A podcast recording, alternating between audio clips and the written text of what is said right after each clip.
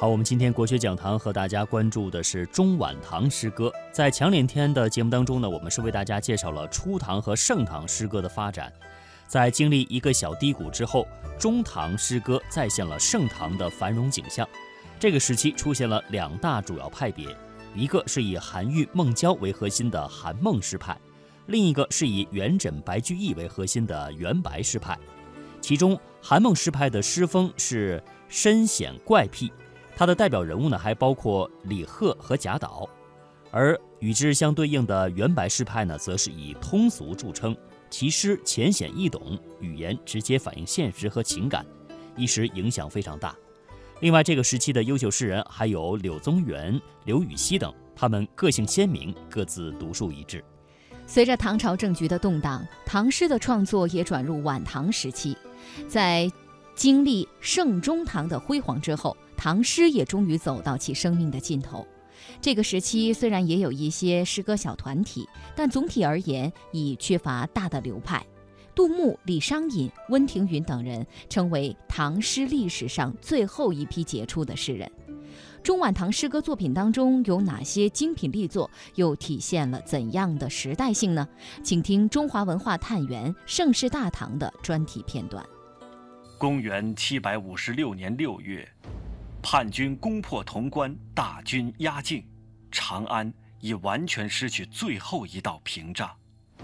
与此同时，玄宗皇帝惊慌逃往西蜀成都。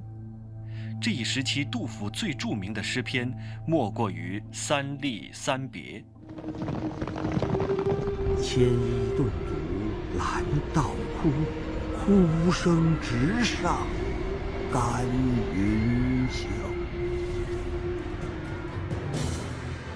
诗中描述的兵荒马乱年代，官府征兵、亲人别离、共赴国难、共克时艰的惨烈民生，力透纸背，催人泪下。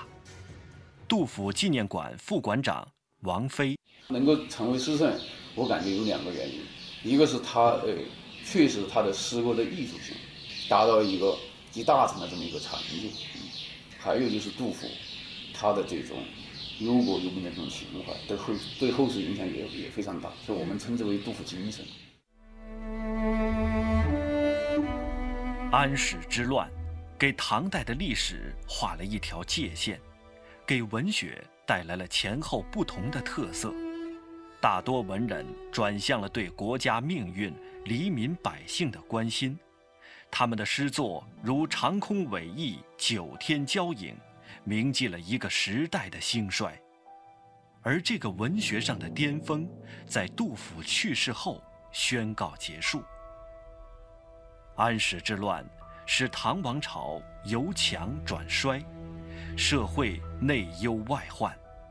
中唐的诗人们对盛唐诗意做出全新的改变，具有了承前启后的意义。清代诗论家叶谢指出。中唐不只是唐诗之中，而且是百代之中。北京师范大学文学院教授康震：中唐的特点跟盛唐不一样。盛唐不管像李白、杜甫、高适、岑参这些诗人写不同的题材，总的风格是昂扬向上的，是青春派的。而中唐的特点是什么呢？是非常多元化的风格，非常多元化的情怀，非常多元化的创作的这种。题材和题材，换句话说，韩孟诗派、元白诗派、柳宗元、刘禹锡、李贺他们写的诗的风格各有各的特色。为什么呢？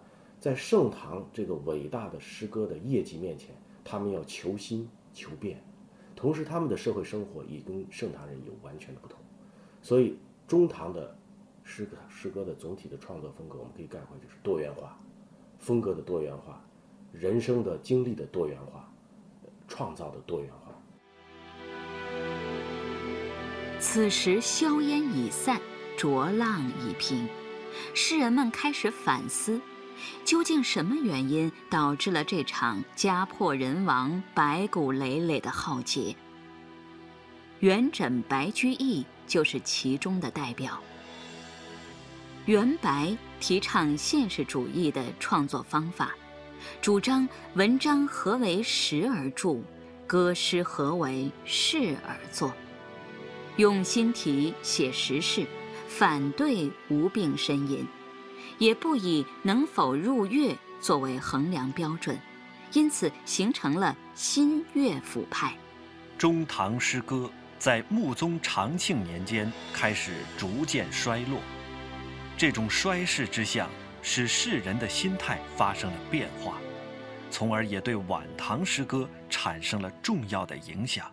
西南民族大学文学与新闻传播学院院长徐希平：晚唐的时代啦，整个的国力已经发生了大的变化。国内我们都知道经历安史之乱，藩镇割据，宦官当权，后来还有农民起义，所以唐朝已经是江河日下。晚唐诗歌很少再现开阔而超越的精神气举和富于理想气质的激情，更多的转向了对日常人情、男女情爱这些精神世界的一般内容的表现。诗歌常流露出浓郁的伤感情调，形成了独具特色的绮丽深婉的艺术取向。徐希平，杜牧和李商隐骨子里边还是有前代的那种志向，想想要那个反映现实，但是大势如此啊，环境压抑人才，所以他们是心有余而力不足。只能是用一种用死的方法来表达自己的那种志向和他的一种伤痛。屈原以来的那种香草美人以喻君子的手法，含蓄地表达自己的伤痛。李梁启超说：“李商隐的诗很美，但一句我都读不懂。他晚唐诗，他就衰讽的啊一种悲剧的一种一种美。”向晚意不适。驱车登古原，夕阳无限好，只是近黄昏。乐游原只有二十个字，但一下就能让人感觉到岁月已经走到了晚唐。诗人好像走到庙里，抽了一支与他命运有关的签，签的第一句。就是向晚，向晚就是已经快入夜了。安史之乱之后，唐代盛世的故事全部变成了流传在民间的传奇。李商隐笔下的繁华，是对逝去繁华的追忆，他自己已然不在繁华中了。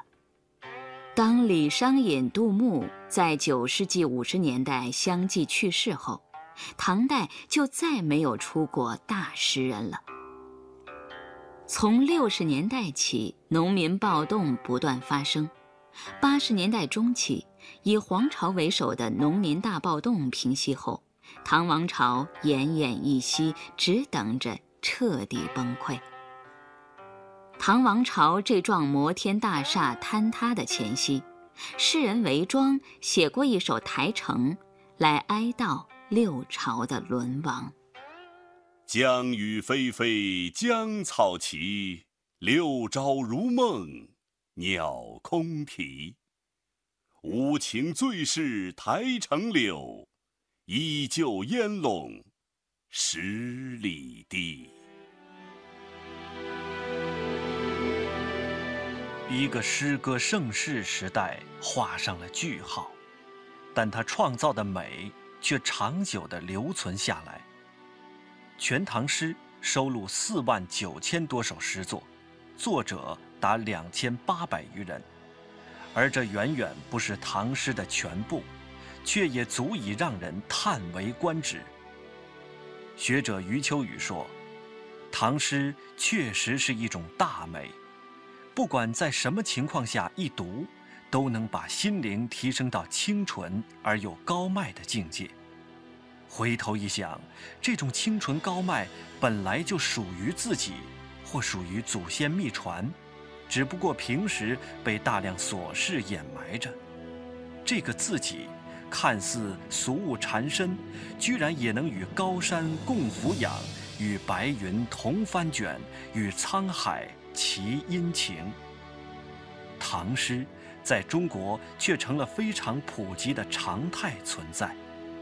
我怎么也舍不得离开产生唐诗的土地，甚至愿意下辈子还投生中国。